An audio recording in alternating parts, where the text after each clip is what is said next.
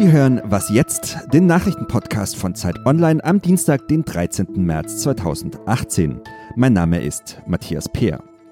Wir sprechen heute über die Importzölle von Donald Trump und über einen überraschend offenen Deutsche Bankchef John Crine. Zuerst aber die Nachrichten. In Großbritannien läuft heute Abend ein Ultimatum ab, das Premierministerin Theresa May Russland gesetzt hat. Sie glaubt, dass Russland sehr wahrscheinlich für den Giftanschlag auf einen ehemaligen Spion in England verantwortlich ist und fordert von den Russen nun eine Erklärung. Auch der US-Außenminister Rex Tillerson ist der Meinung, dass die Spur in dem Fall nach Russland führt. Er droht den Verantwortlichen mit ernsten Konsequenzen. Der Bundesgerichtshof urteilt heute in Karlsruhe darüber, ob die Sparkassen für ihre weiblichen Kunden künftig die Formulare ändern müssen. Eine Kundin hatte dagegen geklagt, dass in ihren Dokumenten immer vom Kontoinhaber die Rede ist, nicht aber von der Inhaberin. Dieser Fall ging vor das oberste deutsche Gericht und sollten die Richter der 80-jährigen Klägerin Recht geben, dürfte das Urteil Folgen für alle Kreditinstitute in Deutschland haben. Redaktionsschluss für diesen Podcast ist 5 Uhr.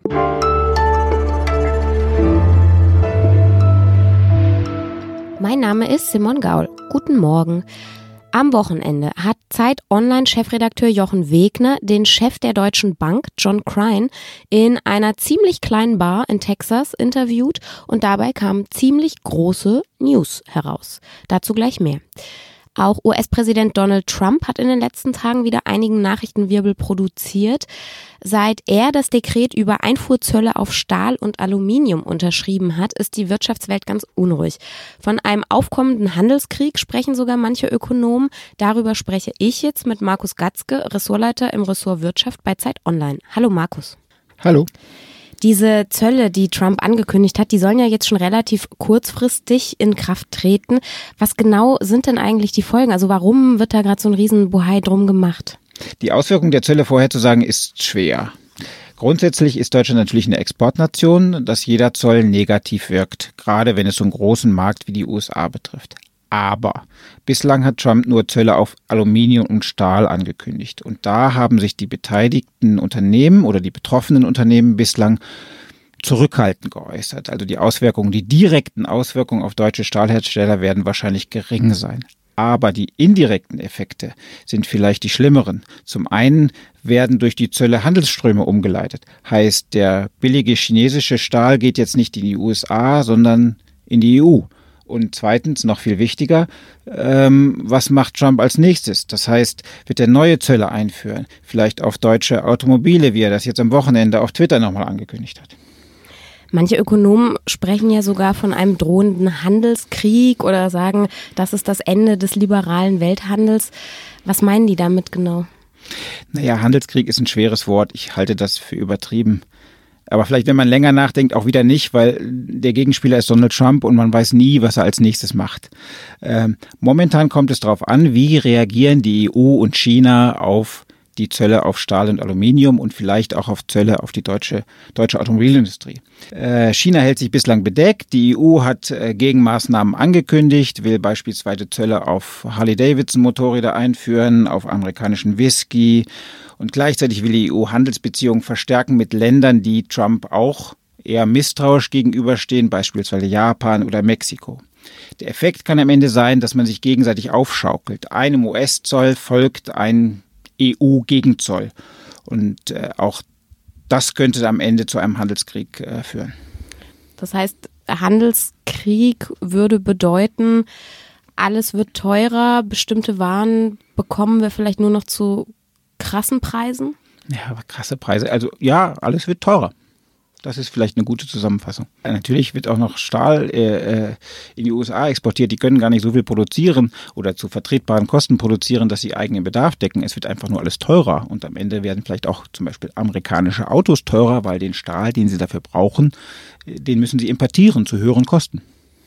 Und wie realistisch ist so ein Szenario? Glaubst du, dass es jetzt wieder nur so ein Trump-Gag oder ist das was ernstzunehmendes, ein großes Risiko? Wir haben lange Zeit geglaubt, äh, Donald Trump würde nur poltern, aber nicht wirklich einen Handelsstreit anzetteln. Wir haben lange gehofft, er würde vielleicht doch sich beraten lassen und merken, dass Protektionismus auch der eigenen Wirtschaft äh, schadet.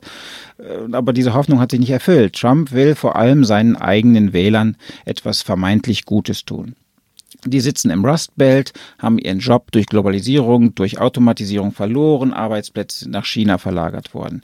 Trump nimmt das zum Anlass und sagt, der Handel wäre unfair und China wäre der Schuldige. Nun, so ist es einfach nicht.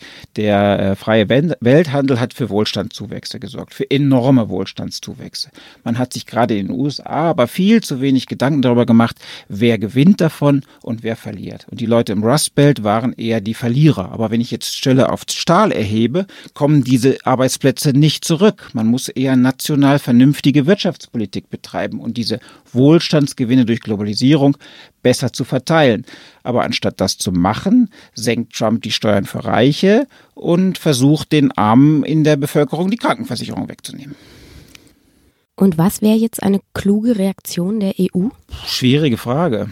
Äh, was ist klug, wenn man der Gegenüber Donald Trump heißt? Darauf finden wir in diesem Podcast, glaube ich, keine Antwort. Danke, Markus.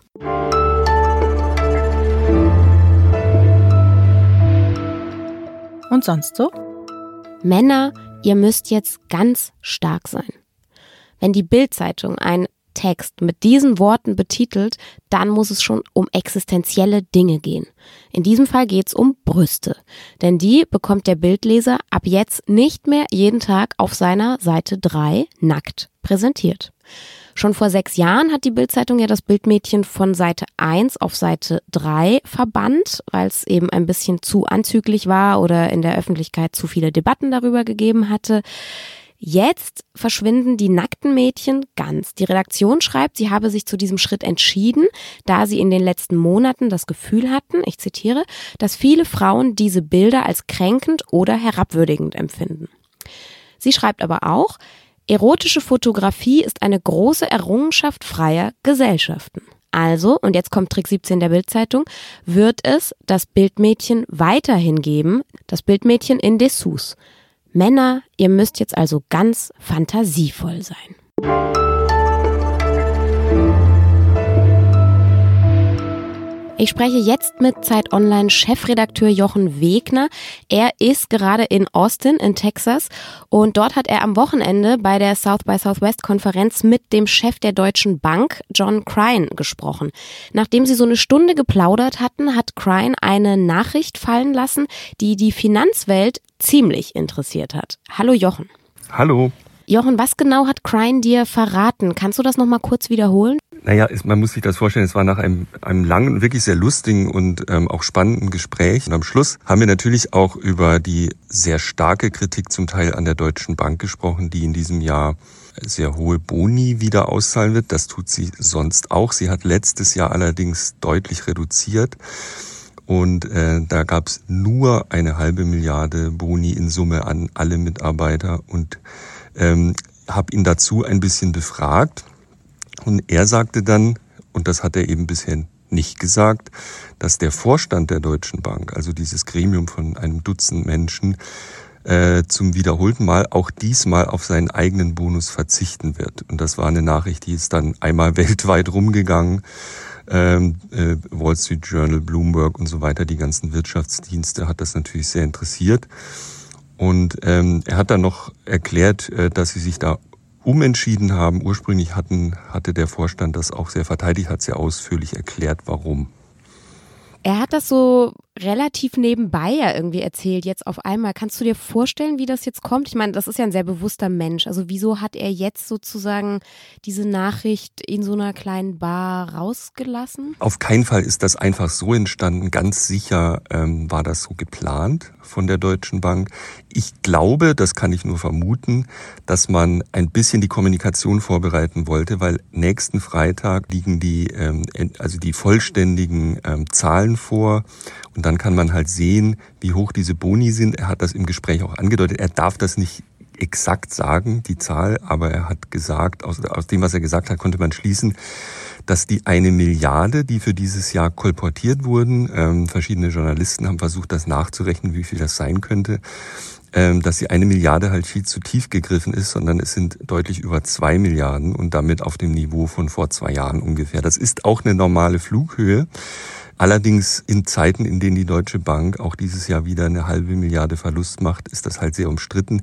Sie hat da ein bisschen Pech gehabt, ähm, weil dadurch, dass die Amerikaner eine Steuerreform verabschiedet haben Ende letzten Jahres, mussten die ähm, Rückstellungen bilden. Die, das sind natürlich eigentlich nur Buchwerte. Das heißt, die Deutsche Bank ist schon auf einem guten Weg, aber es hat ihnen so auf den letzten Drücker das Ergebnis verhagelt.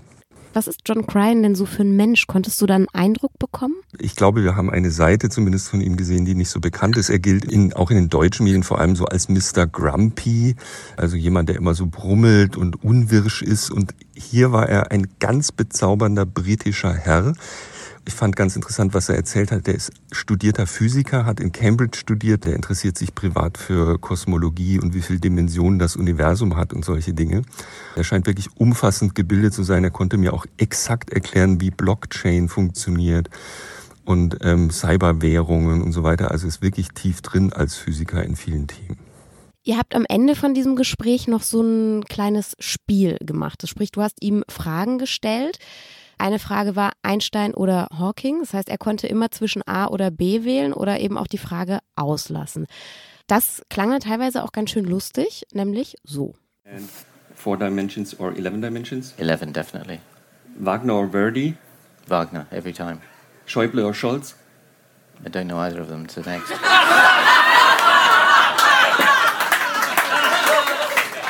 You're good. I, I don't follow football. I never have. I made a total fool of myself recently. I was, Oh, come I was using a football analogy and I said all 15 players on the field. oh no, that's rugby. Sorry. Don't do politics. Don't do politics. In diesem Sinne verabschiede ich mich aus diesem Podcast. Morgen gibt es eine neue Folge mit meiner Kollegin Rita Lauter. Das gesamte wirklich ziemlich lustige Gespräch von Jochen Wegner und John Crine können Sie übrigens auf unserer Seite noch anschauen unter www.zeit.de slash Video. Tschüss.